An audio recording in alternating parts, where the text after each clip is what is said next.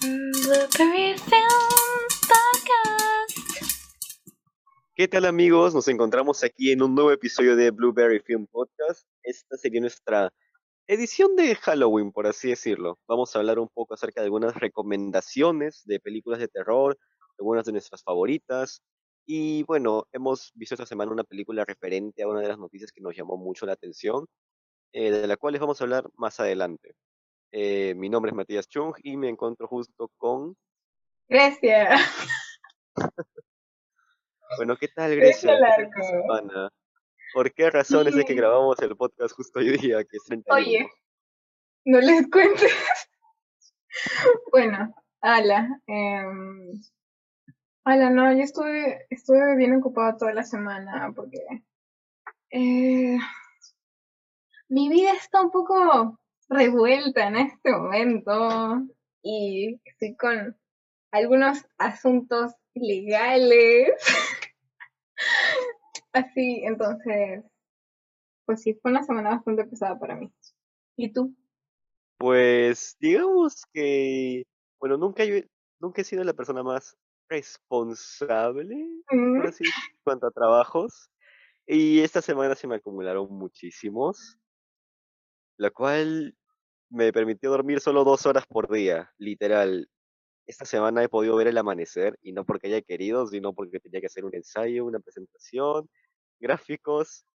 En fin, chicos, sean responsables porque yo créanme, termino de grabar el podcast y voy a dormir como por tres días seguidos. Porque, en serio, no Mentiroso, puedo salir hoy. horas. Ay, bueno, sí, bueno, dormiré en el camino. Dormiré ahí en el Ah, bueno. Ah, pero Pero en la bueno. noche. Ah, bueno, eso ya es distinto. En la noche duermo todavía mejor. De Bueno. Pero me siento muy estresado porque todavía tengo más trabajos que hacer. Ay, me arrepiento por no ser responsable. Pero bueno, cambiemos de tema y dejemos de hablar de estas horribles vidas y hablemos un poco más acerca de cine. A ver, ¿con qué noticia te gustaría empezar, Grecia?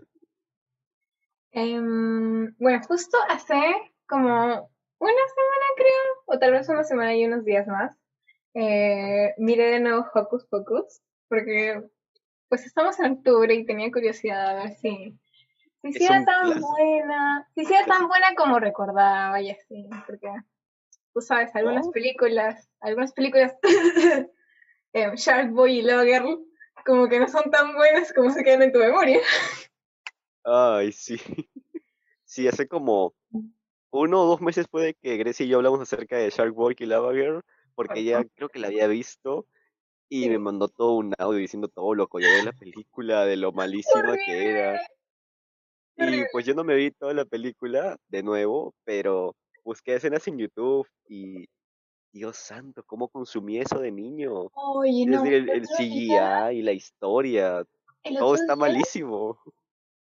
el otro día eh, quería ver una película con un par de amigos, tipo en Facebook, porque en Facebook se pueden ver películas. Y entonces dijimos, ya, yo quería ver Chicken Little, porque yo le tengo cariño a Chicken Little, porque recuerdo que, tipo, en Disney la pasaban todas las mañanas. Como fue como que Ay, sí, era el fracaso, la pasaban todo el día las mañanas. Em, y, y la pusimos. Causa, se ve más feo. O sea, es que mi cabeza la animación estaba como que bonita y así por toda la nostalgia y así. Pero se ve horrible. Y los chistes, mm, los chistes que hay, ver películas de tu infancia cuando ya estás un poco mayor es muy extraño. Pues sí, de verdad que sí, es decir, con todo lo del Shark Boy, Lava Girl, mini espías, mini espías también. Hace tiempo vi mini espías eh, tres, creo que es la que está en del mundo de los videojuegos. Sí, sí, sí. Ah, esa era, esa era mi favorita, la vi.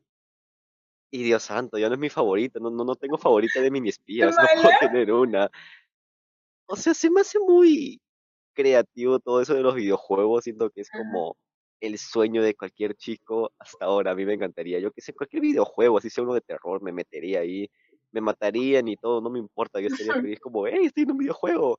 Y se me hizo creativo por esa parte, pero de nuevo, el CGI es Uh, terrible, es la cosa más horrible que he visto. lo vi y de verdad me quería sacar los ojos. Y más allá de eso, eh, pues no sé, la película sí tiene una buena historia, pero los personajes muchas veces no son como, eh, digamos que cumplen su rol en la película, pero no in- indagan más sobre ellos, no hacen algo lo cual se pueda ver un desarrollo grande en ellos. Por lo que Ah, cuentas, sí suena, aunque sea un poco mejor que Shark Boy y Lava Girl. Porque Shark Boy y Lava Girl es horrible, lo juro, es horrible. No vale la pena, ni siquiera es entretenida. O sea, el CGI es horrible. Los personajes son molestos, irritantes. O sea, son el tipo de personajes que odias. La historia no tiene sentido y va de un lugar para el otro y luego a otro y luego a otro. Y no sé, se siente como que... Mira, yo por ejemplo tenía la escena en donde pasan por el río que es como que de chocolate, creo, y que todo alrededor es helado y así. ¿Te acuerdas? sí, algo a lo Willy Wonka me parece, solo que Sí. mil veces más feo. Sí, sí, sí, pero es como, como son tantos dulces y azúcar, no sé, como que esa escena se queda grabada en tu cabeza de niño, porque cuando eres niño estás como que, ¡caramelos! Pero luego la vi y fue como que, o sea, se sentía como que simplemente estaba ahí para hacer eso. O sea, para hacer lo que se queda en la cabeza del niño y luego que el niño quiera decir, sí, mamá, quiero ir a ver Shark Boy y Lava Girl por septésima vez. Ay, sí, yo me acuerdo que la veía creo que casi todos los días. Era, pasaba ahí en Disney XD y todo el tiempo Shark Boy y Lava Girl", y yo lo veía.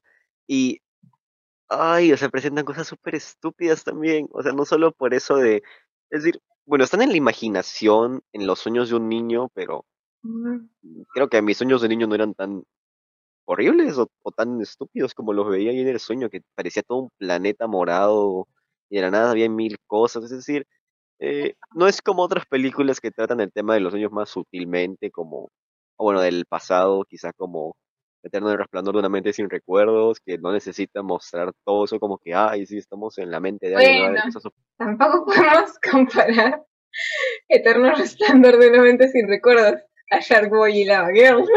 No, sí, sí, sí, ya sé, eso, está- eso estaría mal, pero por ejemplo, hay una película japonesa, creo, no me acuerdo de qué origen es, pero se llama... No, no, no, Paprika no, esa, bueno, también es una joya, pero hay una película llamada Hausu, y, o sea, es una película súper extraña, es una de terror, y, o sea, es justo, tengo conocimiento de que es, el guion lo escribió la hija del director de esta película, y la chica tenía unos 13 años cuando lo escribió, y es una película que yo no la he visto, pero todo el mundo dice que es muy surreal, que es sobre terror, y que de verdad tiene todo el tipo de cosas que presenta, eh, que podría imaginar una chica de 13 años, y dicen de que es una joya del espera. terror. Yo no la he visto, House, Pero- el que tiene en la portada un gato naranja. No, no, no, no, esa no es, esa no es. Esa trata acerca de sectas y todo eso. No, Hausu, o Housu creo que era. No sé cómo, no sé cómo se pronuncian las cosas en japonés, ¿ok? Pero algo así, H-A-U-S-U. Véanla, probablemente no vayan a entender nada, como mucha gente que me ha hablado de ella. Pero vale la pena, es un buen ejercicio. Pero volviendo a Shark Boy y Lava Girl. Me acuerdo que hay una parte en la cual los padres son absorbidos por una especie de tornado enorme, pero que se veía súper chiquito. Y es como, ajá, y es como que, creo que el papá es al que jalan ahí el tornado, Sí, sí, y de la nada es como que la chica, la tipa lo agarra de la corbata y así. Es como de niño te parece como, wow, le está jalando, qué impresionante, pero de grande te quedas como un tornado con la fuerza que puede tener alguien. Y una corbata, es decir, en la vida real, alguien lo jala un tornado, le agarras la corbata y la corbata se rompe. O sea, al instante, de frente, o sea, el tipo se va volando y así. Y encima se, se va súper así como achicando de mala manera. Es como, no sé, es como si hubieran usado Photoshop en vez de un programa de edición de video para hacerlo, que queda súper mal. Queda súper mal. Y creo que la tipa se deja, o sea, deja de agarrarse de lo que se estaba agarrando de- para que no la se la lleve el tornado. Y se queda mirando la, se queda mirando el tornado. Y es como, ¿qué sentido tiene eso? ¿No se lo tendría que llevar también a ella? Y de la nada aparece Shark Boy, o creo que era Lava Girl, y lo rescata del tornado. Y es como, ¿a poco podías volar? Es como, Oye, que yo recuerde, ella no podía volar. O sea, ¿cómo se fue al tornado? Oye, Y aparte de eso, no, volaban. O sea, me acabo de ajá, o sea, podía lanzar fuego, podía tener super fuerza, pero salirse de un tornado, de un tornado, o sea, por más de que tenga super fuerza, yo creo que incluso yo que sé, alguien pesado como Hulk, el tornado igual lo va a mover un poquito, ¿no? Como que le va a ser difícil moverse, pero ella no, como que, ah, sí, entro, salto, me voy, y son, son un montón de incongruencias, que, o sea, no, no me atrevo a decir que es como para niños, porque hay muy buenas películas para niños que son fascinantes, al igual que todo ese tema con la animación, de que la animación no es para niños, no entiendo por qué la gente no entiende eso. La animación no necesariamente es para niños. Eh, y no sé, decirle que esa película va para un público infantil y eso como que cubre todo ese tipo de cosas e incongruencias y estupideces del guion. eh, siento que no, no podría afirmar eso. No sé, no hay ninguna justificación para que una película se torne así de, de boba, en realidad. Hmm, Bueno, a menos que sea una comedia negra o que haga algo sobre lo... ¿Cómo se llama esto? Hay una palabra acerca del ridículo o algo así, como las películas de Monty Python, o bueno, al menos Holy Grail, que son películas las cuales presentan cosas algunas veces bobas, pero es exactamente todo ese estilo el, cal- el cual presentan. Igual todas las películas de Monty Python son una joya, mírenlas, sé que no son películas de terror, pero igual se las recomiendo ahora, véanlas cuando sea. Ya bueno, oye, estábamos hablando de Hocus Pocus, nos fuimos del tema. Ya sí, bueno, que eh, es tan fácil rajar de películas que eran de nuestra infancia, porque eran malísimas. Aún tengo curiosidad sobre Chicken Little, o sea, sí quiero verla. Al final no la vi entera, o como cinco minutos y me decepcioné tanto que no aguanté y no pude. La cerré y no he vuelto y tampoco quiero volver, pero supongo que tendré que verla en algún momento para, para, para ver qué tal es. Chicken Little era súper raro, o sea, la trama de la película es como o sea, es un mundo de animales en el que de la nada se supone que el cielo se cae y luego hay como que una invasión de alienígenas. De Bueno, alienígenas, peludos. peludos. Pucha, ¿cómo se veía? bueno, No me acuerdo de cómo se veía. o sea, parecía, parecía como una llamita, o sea, no una llama de, del animal, sino como una llama de fuego, por así decirlo. Yo me acuerdo que era algo así. O si fuera, ¿cómo se llama esto? Lo de los pinceles. Como si fuera un pincel, yo que sé, parecía. No, no sé cómo decirlo, ya era una bolita que tenía pelo hacia arriba. Lo acabo de buscar en Google. No me acordaba. No, era lo más representativo de esa película, aparte de ¿Sí? que no era de animales. Al menos yo lo recuerdo, o sea, yo me acuerdo que era lo que más me llamaba la atención. Como cada animal, aunque cada animal era extraño, es decir, la pata era, no sé, era muy dientuda y era como, a ver, ¿los patos tienen dientes? O no, a menos en la infancia yo me quedaba como, pero los patos no tienen dientes. Tienen adentro, pero igual, o sea, no sé, los diseños son súper extraños. Lo del pez también. Toda El pez película. caminaba y estaba a la vez dentro de una pecera, pero tenía patas. Ay, Dios mío, no. ¿Por qué? Es tan bueno, raro. dejemos, de pensar en lo horrible que fue nuestra infancia el viendo pez eso. sí me llamaba la atención. El pez sí me llamaba la atención porque es un pez. Era muy extraño. Sí. Creo que por eso nos gustaba. Bueno. Ya, pocos pocos. otra vez con juegos Ya, Pocos, bueno. sí. Entonces dije pocos pocos hace unas dos semanas tal vez máximo. Y sí me Ujú. gustó. Sí es muy buena. Sí sigue siendo muy buena. Sí sigue valiendo muchísimo la pena. Y tiene bastantes chistecitos por ahí que mm, para niños exactamente no son. Pero bueno. Em, Ay, cuando Disney era todavía mejor. Porque ahora no, ahora tienen que cuidar a los niños, que se les muestra. Ah, bueno, no quiero ah, opinar pero más bueno. porque siento que me van a linchar, pero... Sí, pero mm, bueno, mencionábamos Hocus Pocus porque justamente Disney está desarrollando una secuela para Disney Plus. Esperemos que aparte de cobrar la mensualidad de Disney Plus, no te cobren por la película, pero bueno. Em, y Beth Midler, Sarah Jessica Parker y Katie Najimy, no, no sé cómo se pronunciará, No regresarán tengo idea de cómo se con sus llama. papeles. O sea, las tres brujas, básicamente. Que es cierto, hasta que yo, hasta que yo miré la película de nuevo, no sabía que era Sarah Jessica Parker, la que hacía de la bruja rubia. Pues yo no sé quién es Sarah Jessica Parker. Es la ¿De me- Sex and the ¿De qué me City. estoy enterando? Ah, no he visto Sex on the City. ¡Qué inculto! Perdona. Perdón, ¿Tiene? perdón. Tiene un podcast de películas y no ha visto Sex and the City. ¿Pero qué? A ver, ¿tú has visto El Padrino? No. ¿Y tú? Ah, pues, ah, pues, ¿Y tú? ah, yo ¿Y sí. tú? Yo sí me he visto las dos. Me he visto las dos primeras, la tercera no la quiero ver. Porque dicen de que no es tan buena como las otras. Más Mm, adelante la veré. Pero he visto El Padrino. He visto El Padrino. no, qué, qué estupidez decir eso como yo hice esta película, sé más de cine que tú, no. No se crean, por favor. Si alguien es así, vete del podcast. Odiamos a la gente así, al menos yo. Sí. Pero bueno, yo no sé qué espero de esa película, de la de Hocus Pocus. Es decir, esa película de mi infancia y hasta ahora, creo que la vi hace unos tres años, esa sí me gusta, me gusta bastante. Presenta cosas muy entretenidas y mezcla cosas de Halloween, o bueno, criaturas sobrenaturales. Bueno, no criaturas, brujas. Y un zombie. Pero está sí, está el zombie y está el gato. Sí, el zombie que, que no me acuerdo cómo se llama el actor, pero es el mismo que hace del fauno en el laberinto del fauno, así que con eso ya me tiene Oh. comprado la película. Ah, pero sí, me acuerdo que la película era muy entretenida y aparte era muy buena en todo lo que presentaba. Pero ahora tengo un problema con la secuela porque es como, a ver, ¿cómo termina la película? ¿Tú que la viste, Grecia? ¿Cómo terminaba? No me acuerdo muy bien el Eh, final. Que se morían, pues.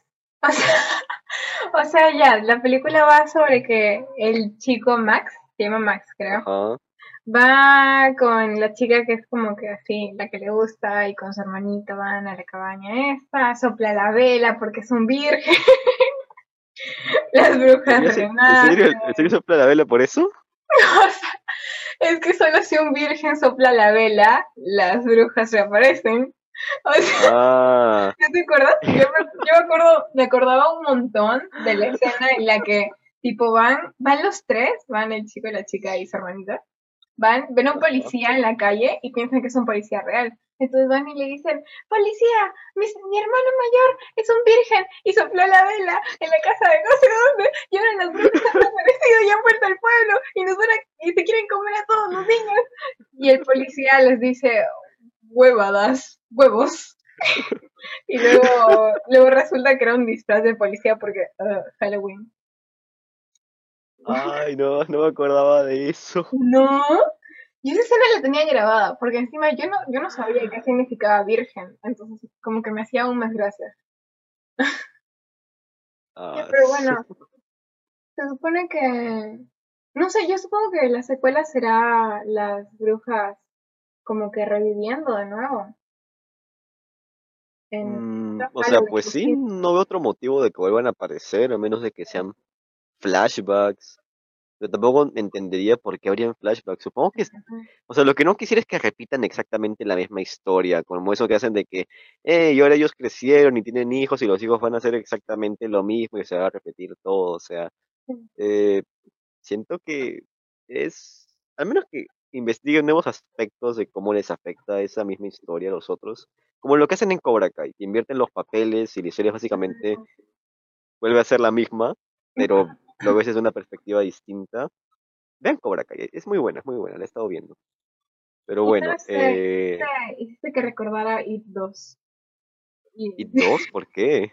It 2, Ah, ¿verdad? Por esa trama. sí, por lo de que Sí, ahora pero- pasan 27, ¿cuántos son? 27 años, ¿no? No, ¿no eran 23? O No, 20 no me acuerdo. A ver, el de Jeepers Creepers era 23 o 27 y el de eso también. No, no me acuerdo muy bien, pero ya. 27. Pasan 27 años y volvemos al pueblo y no sé qué. No, no, Ah, o sea, no sí, creo que sean los mismos personajes. Supongo que serán otros jóvenes, otro chico virgen que soplará la vela. Mm, posiblemente, no, no sé qué esperar, de verdad no sabría qué esperar, es decir, me acuerdo muy poco de la película, y era como ya, ok, hay brujas, te quieren matar y todo eso, o bueno, quieren comerse a los niños y así, eh, no sé, opino que deberían hacerlo más una comedia negra, porque la recuerdo más como una comedia Mm, que como una película de terror. Eh, y no sé qué presentaría ahorita, de verdad, o sea, no, no, no tengo comentarios para la película porque no la he visto. Pero bueno, cambiando de noticias y esta vez pasándonos a otra cosa de Disney, es que a Tom Holland este fin de semana, no, hace unos días, bueno, ya le entregaron el guion de Spider-Man de la tercera película.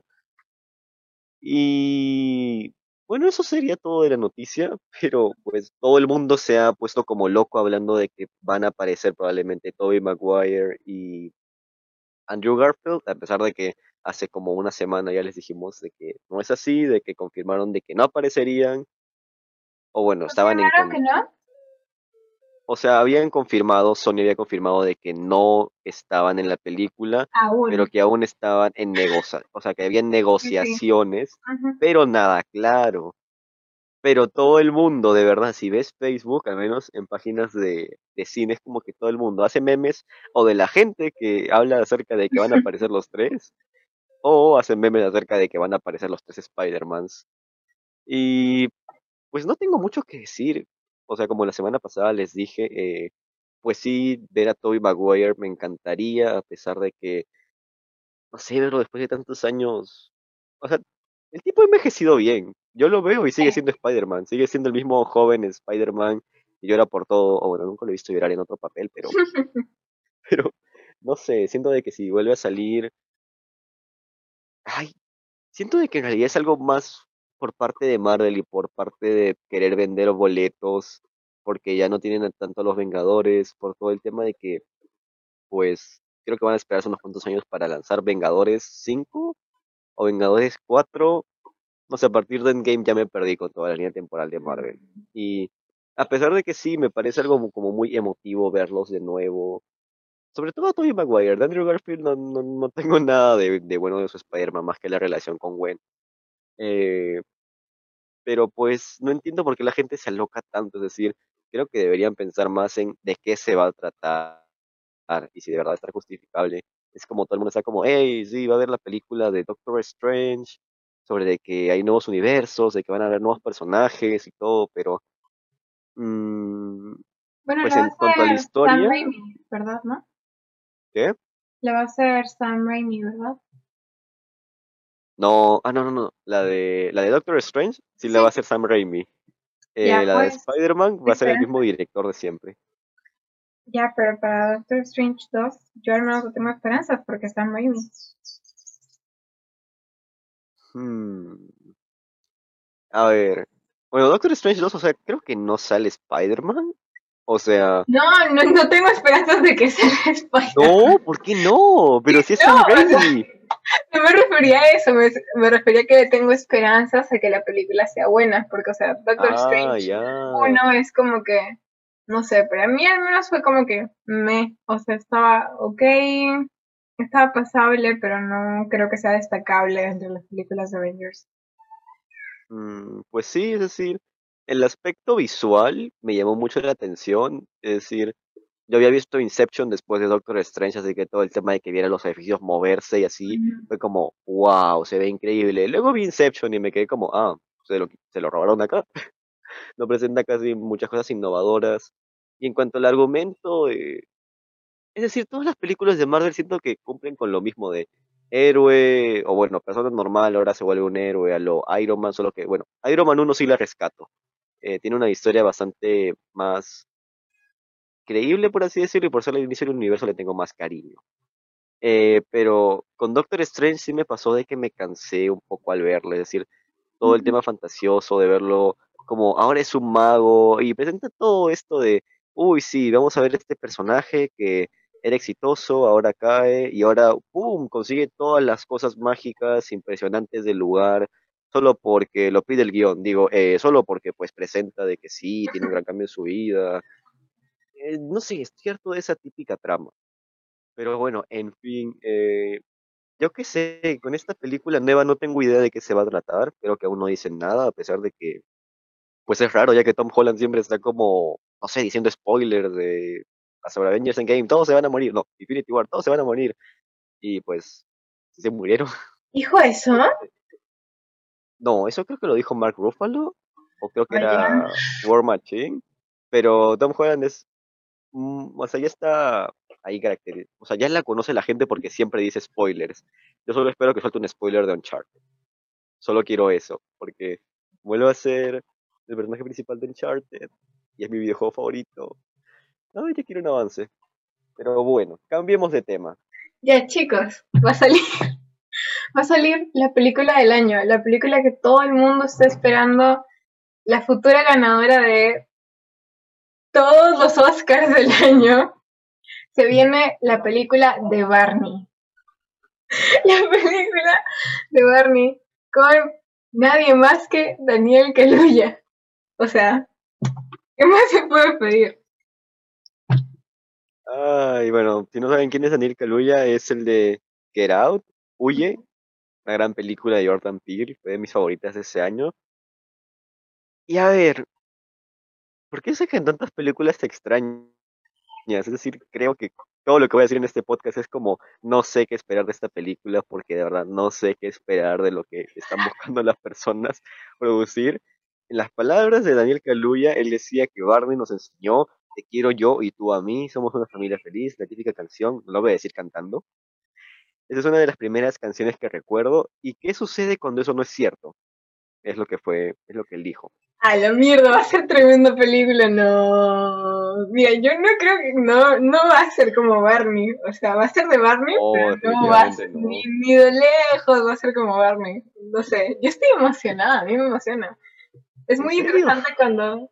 Es que es interesante que la gente tenga proyectos extraños y así. Mm, pues sí.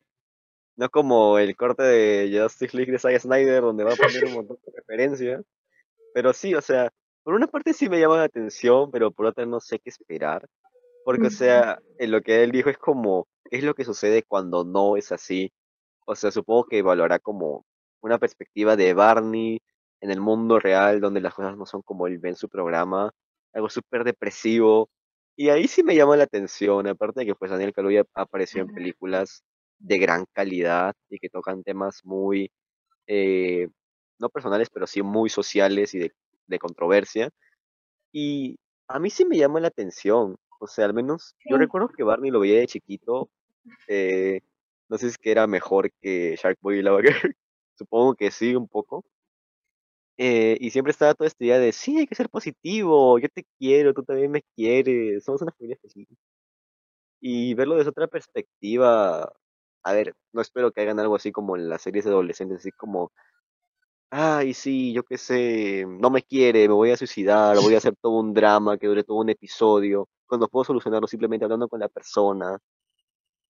No, o sea, bueno, espero de que sí sea una buena producción.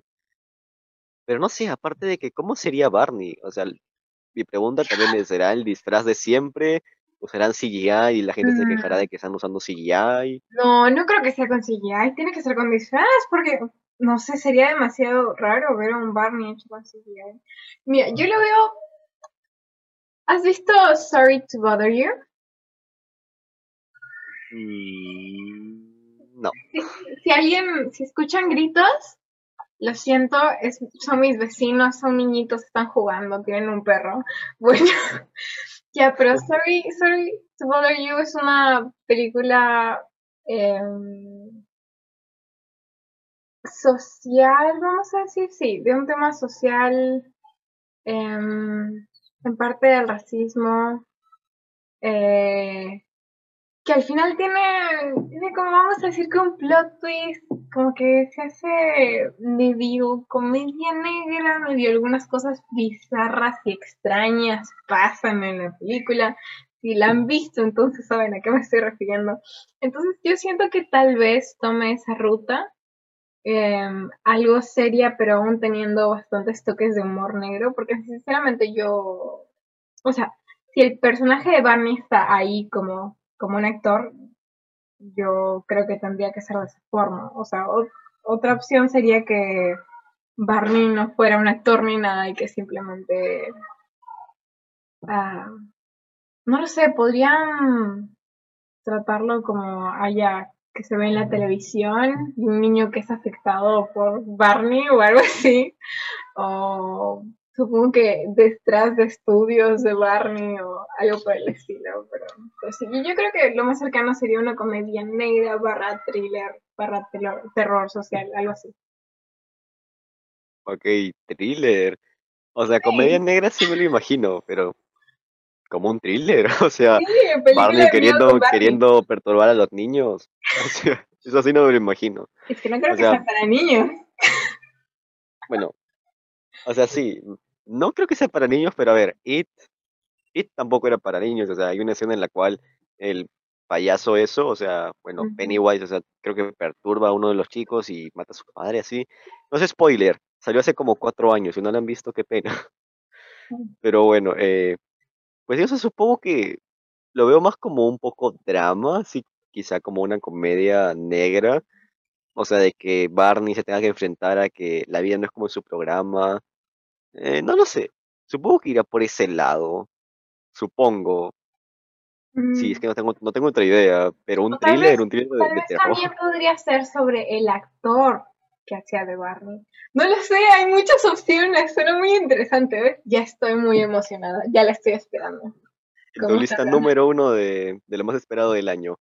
Eh, bueno, esta semana vimos eh, La novia de Frankenstein, justo por motivo de una nueva noticia, que es de que van a lanzar esta película, va a ser producida por A24 ahora, va a ser una nueva adaptación y tendrá a Scarlett Johansson interpre- interpretando a la novia de Frankenstein. Eh, bueno, al menos yo soy bastante fanático del trabajo de Scarlett Johansson, me encanta como actriz. Y bueno, ver esta película que va a ser producida por A24 también, o bueno, como le dice Grecia en inglés, A24. no sé, a mí ¿Dónde pones me llamó muchísimo la atención. Es que me da mucha risa porque siempre es como que yo lo digo todo así en español como A24 o cualquier cosa como Rotten Tomatoes. O sea, lo digo de burla, ¿ya? Si, si se habla inglés, no, no crean que no. Y Grecia siempre me dice como, no, es A24. Yo Y como, "Ay, No, no, no, no, no. Yo no digo no, no. Es A24. Yo solo lo pronuncio solita, sí. Yo no digo nada. Bueno, bueno, bueno. A ver, vamos a hablar acerca de la película porque.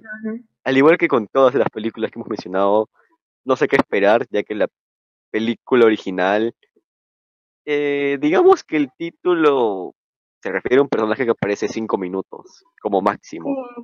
Creo que- como máximo. Creo que primero hay que explicar un poco de qué va la película, por si alguien no la ha visto. Sí, es de hace casi 100 años, así que muy probablemente no la hayan visto. Sí, ¿no? Creo que era del 30 y algo. Sí, del 35 es. Mm, Sí, bueno, eh, ¿yo empiezo? Sí, mejor explícala tú, yo estoy hablando mucho. Ya, eh, la película va de que, bueno, em, es una narración, entonces ya dentro de la narración em, empieza con que están persiguiendo a Frankenstein, que es el monstruo que creó un científico. Es un monstruo que mata niños y gente, los ha matado alrededor de todo el pueblo chiquito en el que está. Entonces toda la gente lo sigue hasta como un molino o algo por el estilo, en donde el monstruo se trata de esconder y lo queman, y se supone que lo matan, pero no está muerto. Y toda la película es como em, los pueblerinos persiguiéndolo y tratando de atrapar al monstruo. En alguna ocasión el monstruo se cruza con alguna otra persona. Y luego por otra parte también tenemos eh, la vida del científico que lo creó, que está como un poco grave de salud por todo el altercado con el monstruo. Y luego viene otro científico y le dice como que sí, debemos hacer un proyecto y deberíamos de crear más otro monstruo para que así Frankenstein y, y ella puedan como que estar juntos y estén felices o algo así, que se supone que es la teoría del otro científico. Y bueno, la película va de eso, básicamente. Pues sí, eh, la película es una secuela directa de Frankenstein, la primera del 32.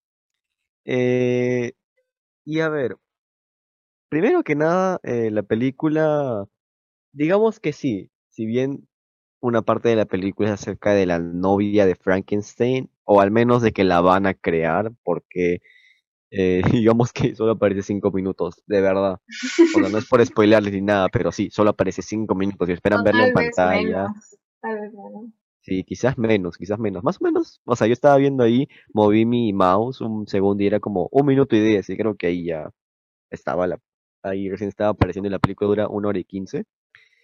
Y qué decir, o sea, es una parte de ahí de la película se siente en, en ella, en la creación de ella por parte de los científicos, pero otra se centra más en Frankenstein, en la relación que puede tener con los humanos, en cómo la gente busca des- destruirlo porque piensan de que es algo del diablo y algo así. Y ahí va mi primer problema con la película, que tiene muy pocos en realidad. La película es muy buena, es genial. Las películas del universo de Monstruos de Universal, las primeras de cada uno, porque de ahí hay creo que una trilogía de la criatura de la laguna negra y de Frankenstein también. Al menos las primeras se me hacen muy buenas. La de Frankenstein es una de mis películas de, de terror favoritas. Y bueno, aquí digamos que te tratan de mostrar una nueva perspectiva de Frankenstein, que en la primera pues sí se vio un poquito como hay una escena con una niña y una flor que es muy bonita, es muy representativa, es súper hermosa. Y aquí es como que se ve más el trasfondo de Frankenstein de quizás convertirse en un monstruo o de ser un humano y también acerca de todo el tema de que es de que la criatura, el problema con ella parte de su aspecto porque todo el mundo la mira y la quiere matar porque para ellos es algo extraño, algo como lo que se veía mucho en el cine de Todd Browning. Y que aquí hacen un énfasis en el tema de la comunicación entre la criatura y el ser humano eh, que a mí me gustó mucho, pero rompe un poco con eso de Frankenstein, de eh, que se presenta como alguien de que tiene un problema con convivir con las personas y se le presenta más como alguien que está bien, que está siendo eh, manipulado. O sea, siento que en parte se le suma, pero no se hace mucho énfasis en ese tema. Y a la vez se presenta un nuevo tema, como que es el tema de que alguien ciego que se presenta en la película, eh, bueno, eso sí me gustó. Eso ya no es algo malo. Al contrario, eso es algo lo cual me fascinó de la película. Y es todo el tema de que ellos dos se hacen amigos. El ciego le enseña a hablar, le enseña a la amistad, le enseña lo que es bueno y malo. Mm, o sea, de muy pocas cosas como, hey, tomar es bueno, fumar es bueno. Fumar no es no, bueno. Sí, bueno, en, ese, No en ese no contexto, en fumen. ese contexto lo era, en ese contexto lo era. Los amigos son buenos, la música es buena, el fuego es malo. O bueno, Bueno, Depende, pero para. Frankenstein el fuego era como lo peor del mundo, ya que era lo que más traumas le tenía, lo que más miedo le tenía. Y aquí, pues, o sea, muestran un poco esa faceta de la gente, la cual en ese tiempo, porque recuerden que la película es de hace 100 años, y bueno, aún se puede ver cómo es de que mantenían, eran socialmente distantes con las personas que eran diferentes a ellos. Más que nada porque hay una frase que le dicen de que es ciego, Frankenstein lo creó, lo hizo, y o sea, es como te habla un poco, o sea, te habla indirectamente acerca de que en ese tiempo a la gente diferente, la gente que no podía ver, la gente que quizás eh, faltaba alguna parte del cuerpo, la veían extraña, era alguien completamente, eh, podías llegar a, ser, a verse mal para el resto de las personas, lo discriminaban y así, porque hacen énfasis en eso, en la soledad que pasa esa persona, que es alguien bueno, que no le ha hecho daño a nadie, pero aún así lo tienen alejado por el hecho de que no puede ver, de que nadie lo visita, tal como él dice y es como Frankenstein encuentra a un amigo de que nadie, de que esa persona no lo juzga por su apariencia, porque no lo puede ver, pero a la vez Frankenstein no puede hablar y esa persona le enseña, empiezan a convivir y todo eso. Y la gente lo mira mal, tanto al ciego como a Frankenstein. Y me gustó mucho ese detalle, porque siento que es algo que habla mucho de la época en la que vivían, en la cual se veía mucho ese tipo de cosas, eh, ya que pues había otro gran director que es Todd Browning, que hablaba acerca de las personas, por ejemplo, tiene su película Freaks, la cual le costó su carrera, lamentablemente, pero que es una joya, y que habla exactamente de la gente diversa, de la gente que trabaja en un circo y tiene cosas eh, como el tamaño, como quizás de que son... eh, que tienen facciones muy no llamativas para el público en general, por así decirlo. Y no sé, me gustó eso. Aparte de toda esta teoría que tienen, a ver, eh, para empezar, yo soy súper fanático de la novela de Frankenstein. eh, Se me hace completamente increíble, tiene unas cosas hermosas y súper tristes. Y me gustó mucho el inicio, tal como dijo ese que es una narración en la cual se presentan a Lord Byron y a la vez se presenta Mary Shelley, que es la autora del libro de Frankenstein. Y se me hace algo muy genial de que hayan puesto eso de, hey, sí, no puedo creer de que una mujer tan hermosa haya creado a una criatura así, de que infunda miedo.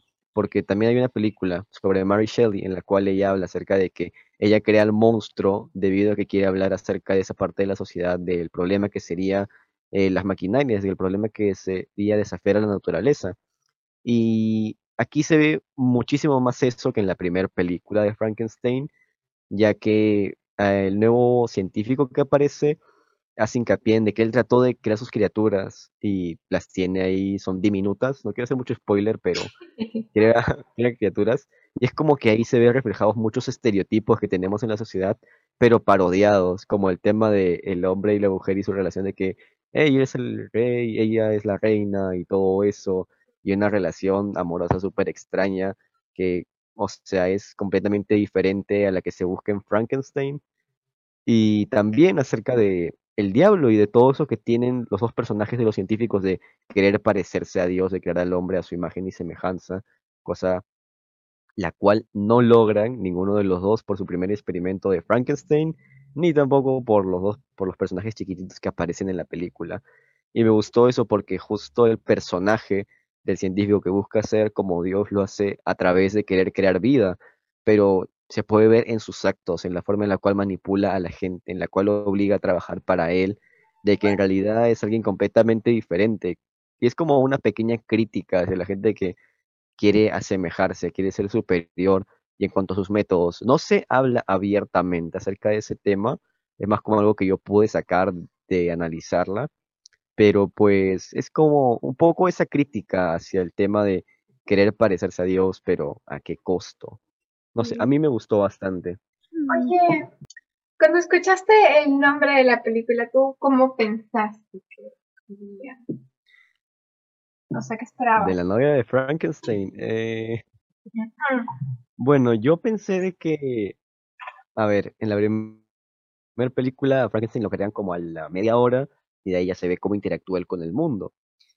Eh, yo pensé de que pasaría más o menos lo mismo, de que se vería ella, de que se vería algún tema entre la relación con Frankenstein, lo que lleva a ella de estar muerta y él también estar muerto, y no sé, que se conozcan y todo eso, o sea, como que de estar juntos o quizá odiarse o algo parecido, pero pensé de que estaría desde el inicio, de que se centraría muchísimo más en ese personaje, de que se verían nuevas facetas de el tema de cobrar vida y no poder comunicarte con las personas.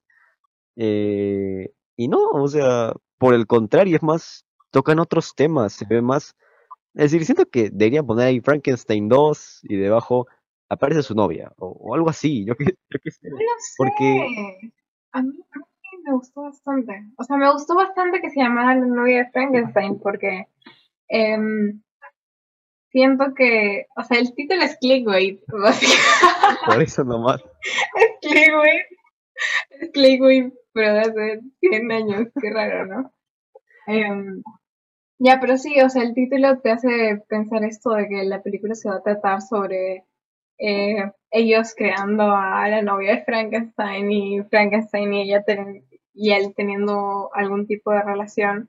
Em, pero siento que en vez de hacer eso, la novia de Frankenstein solo está ahí como para reforzar la idea de lo que significa Frankenstein, porque, o sea, em, o sea, sí concuerdo con lo que tú dijiste, pero eh, lo que me gusta bastante acerca de Frankenstein es que em, ya te cuentan que yo sí concuerdo con esta idea de que pues lo traen, lo tratan de traer a la vida por parte de eh, cuerpos de gente muerta y es como ir completamente, tratar de ser Dios y tratar de llegar a...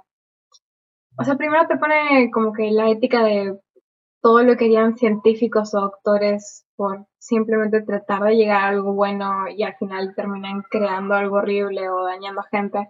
Y luego está el hecho de que a pesar de que tratan de poner a Frankenstein como una persona, buena persona, un monstruo, un monstruo bueno, un monstruo bueno que tiene sentimientos o que pueda aprender, sigue sufriendo. O sea, el hecho de que sea entendible o que puedas empatizar con él como personaje no significa que lo haga menos malo. Porque sigue teniendo su parte mala y sigue enfureciéndose fácilmente y sigue siendo un monstruo y aún así mató a gente, aun cuando en algunas partes parece que no quería.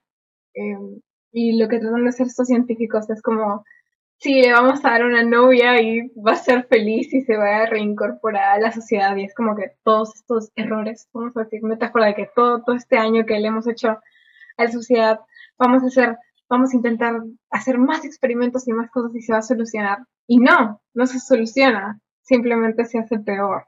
O sea, siento que por eso ahí está la novia, que la novia es otra metáfora. O sea, si intentaran más, solo lo harían peor. Y al final, bueno, al final, final explosivo. O final muy Michael Bay. Pero bueno, eh, tomé más como esa idea que tienen de que tienen que necesitar una mujer, Frankenstein, o algo así como quieren desafiar a la vida, pero a la vez le quieren dar una criatura más a él, por así decirlo, para que pueda comprenderlo y así. Y te muestran de que también por más de que el personaje de Frankenstein pueda hablar, pueda comunicarse, eh, cómo es esto de las personas, de que no les importa, a pesar de que puedas comprender a alguien, cómo por su aspecto terminas juzgándolo y tomándolo como alguien malo. Que eso no justifica a Frankenstein, porque en muchos momentos, pues sí, mata gente y todo Sí. no que se justifique. Pero pues también es esta parte de las personas, de que él como que trata de hablar, trata de conversar en algunos momentos y mucha gente lo quiere matar definitivamente por cómo se ve, por la fuerza que representa. Y creo que esto lo sacó más por la primera película, ya que eh, en sí estas películas de los monstruos eran como, ok, ellos tienen que ser los malos, el héroe tiene que ser el cazador o los que lo destrozan.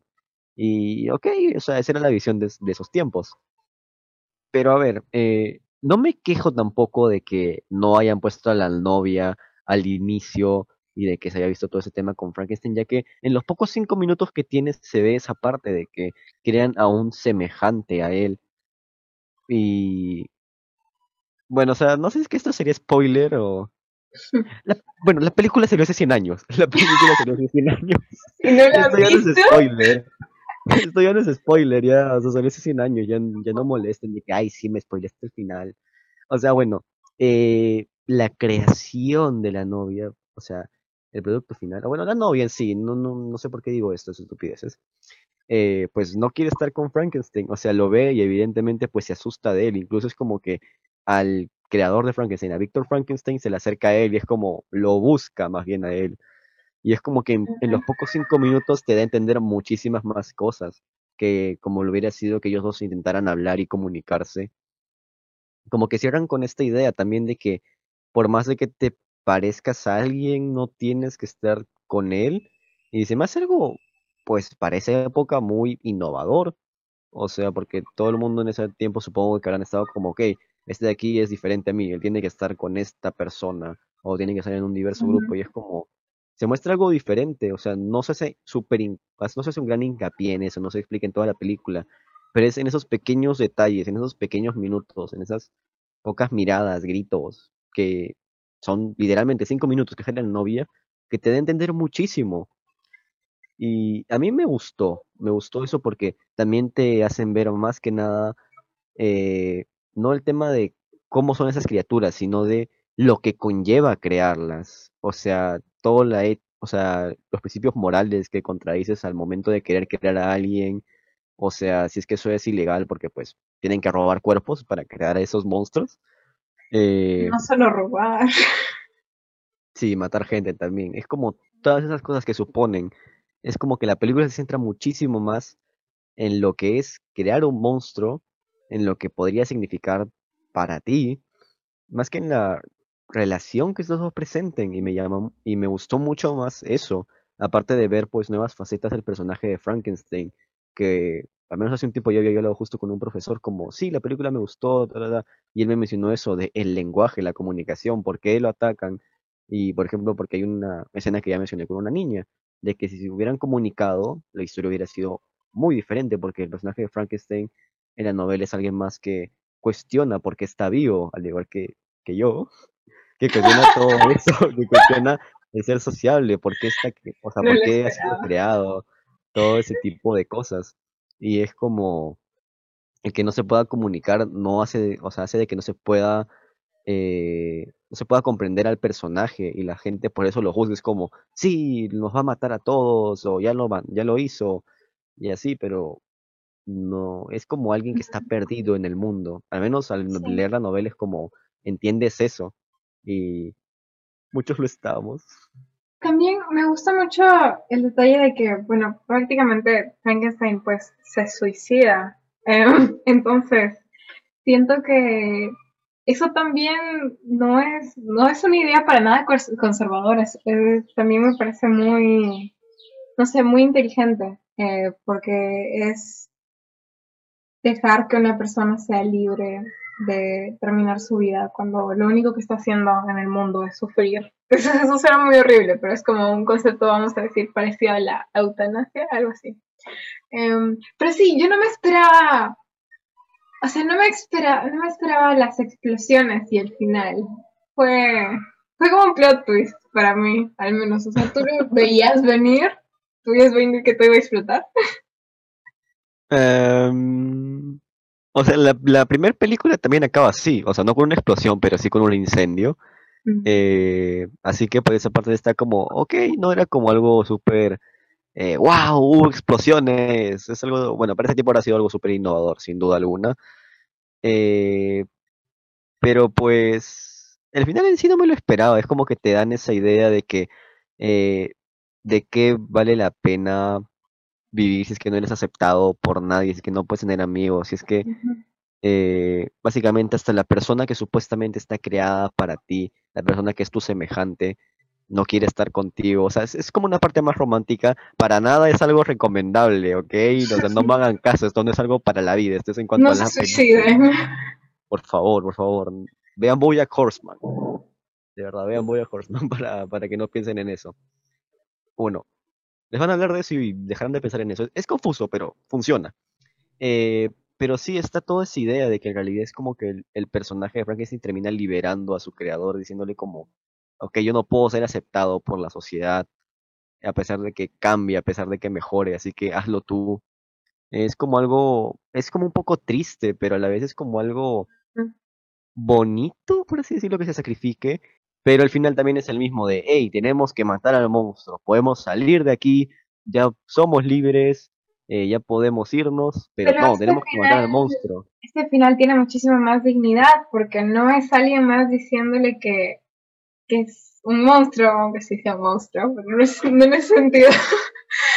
No es alguien más tratando de destruirlo, sino que es como él ganando su propia dignidad y diciendo, no puedo hacer esto, estoy sufriendo, le hago daño a la gente, no, no está funcionando, así que adiós. O sea, por esa parte sí me gustó muchísimo más. Y ahora que recuerdo, hace unos meses, justo Guillermo del Toro había hablado de que quería hacer una trilogía sobre Frankenstein. Uh, O sea, no sé, al menos a mí me emociona porque eh, Guillermo del Toro es mi director favorito, al menos contemporáneamente es mi director favorito.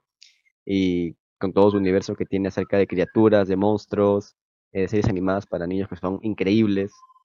eh, pues, o sea, me llama muchísimo la atención qué va a pasar con su posible trilogía de Frankenstein, que aún no está confirmada, pero dijo que quería hacerla.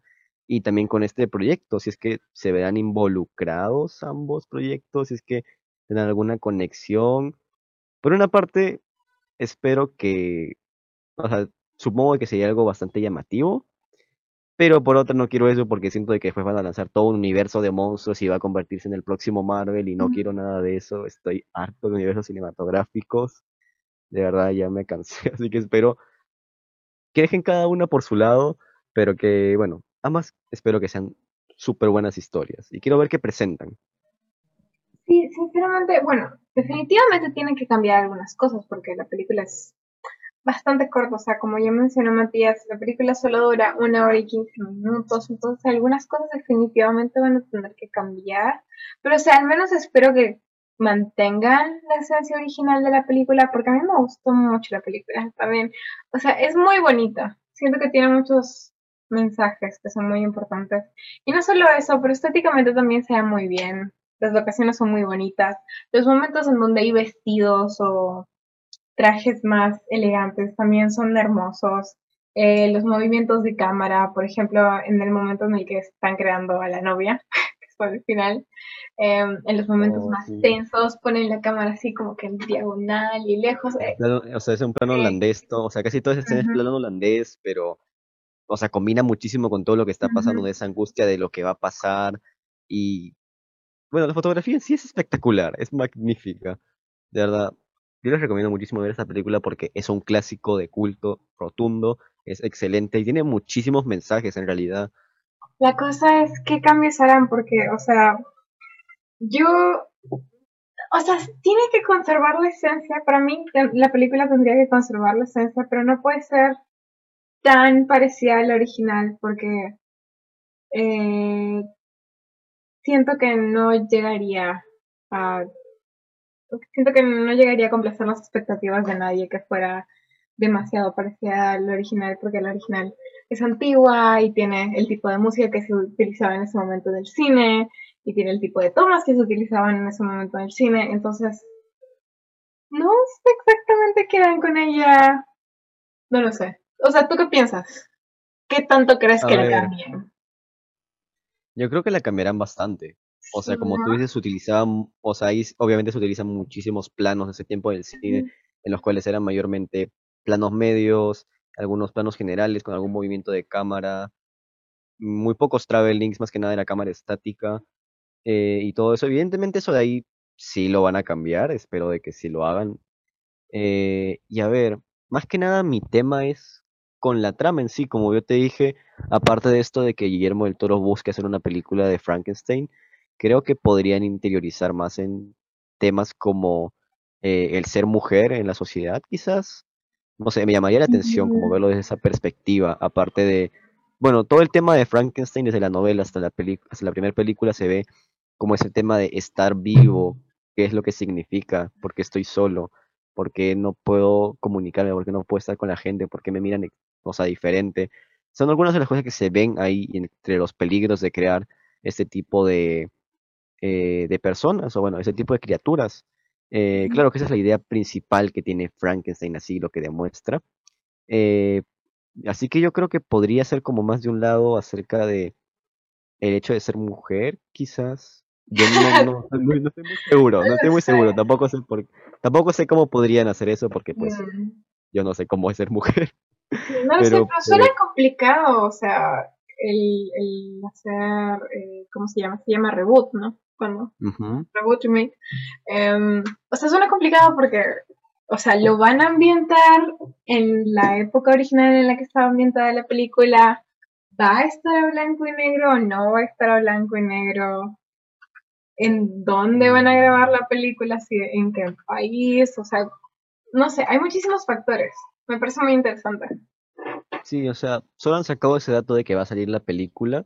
En cuanto a cosas técnicas, no tengo idea de qué vayan a hacer. Y tampoco sé si es que la van a, o sea, si la van a poner en esa época. Eh, eso también me cuestionó bastante, como va a ser algo más actual de cómo sería la novia de Frankenstein en la sociedad actual o en esa misma Eso época, en suena raro. entonces. Aparte de que hay que contar de que A24, o sea, son películas, las que han sacado son más independientes, no tienen costos tan elevados como lo pueden hacer otras películas de, yo qué sé, de una gran producción que cuesten unos 200 millones de dólares, o bueno, no tanto, unos 100 millones, como que todas las películas de A24 no han sido tan caras, así que no sé qué esperar, o sea, dudo de que lo hagan así con la misma estética, Mm. porque ahí sí presentan espacios que, si bien son más que nada sets, o bueno, no sets directamente, sino de que son algunos pequeños espacios construidos, eh, y si bien grandes, supongo que habrán costado bastante. Eh, por lo mismo de que A24 no gasta muchísimo así, es como que, yo que sé, Hereditary pasa en básicamente un espacio, no, no, en varios espacios ya, pero no es como que se haga, yo qué sé, como así decirlo en un estadio, que te costaría muchísimo ponerlo, que te costaría muchísimo eh, usar cámaras ahí, y tampoco es como que tenga tomas así que se vean eh, planos cenitales en los cuales necesites grúas y cosas así. Pero bueno, Y no ah, sé, han anunciado director, ¿o sí? no, todavía no anuncian un director, ¿Te imaginas que digan que estaría hacer? Ah, su- O sea, No, no sé, pero yo la esperaría. Frankenstein con un disfraz de Frankenstein dentro de un, de un oso. No. No, o sea, Sí. no, dudo bastante. No creo que sea una película del género de terror. Eso sí, yo considero que no Pero sería Ari para nada Aster solo lleva dos películas. Mire, por ejemplo, a mí, a mí eso me da mucha curiosidad sobre Ari Aster. O sea, no creo que, no creo que como director esté planeando únicamente hacer películas de terror o únicamente, eh, bueno, las dos películas que tiene son más o menos de cultos, cultos o sectas. Entonces no creo que todo el cine que él esté planeando hacer o que todos sus proyectos se basen simplemente en eso. Entonces tal vez sí podría ser. Y para mí sería muy interesante. Yo qué sé, en realidad solo puedo decirte que tengo muchas expectativas y muchas dudas acerca de cómo se va a llevar a cabo. Porque como en la primera aparece cinco minutos aquí, imposible de que hagan lo mismo. O bueno, Sí, ¿Quién o sea, para anunciar, para anunciar a Scarlett Johansson con, con tanta emoción, pues deben de estar planeando algo distinto. pues sí, o sea, tiene que estar muchísimo tiempo en pantalla. Es como, No, qué sé, ¿y como te imaginas? ¿Y si hacen lo mismo que le hicieron a Margot Robbie? O sea, A24 no le hizo eso a Margot Robbie, pero lo que le hicieron a Margot Robbie en Once Upon a Time in Hollywood, que toda la publicidad era como que sí, Margot Robbie va a ser Sharon Tate, y miren estas fotos, se ve guapísima, y al final en la película tendrá 15 minutos, 20 minutos máximo.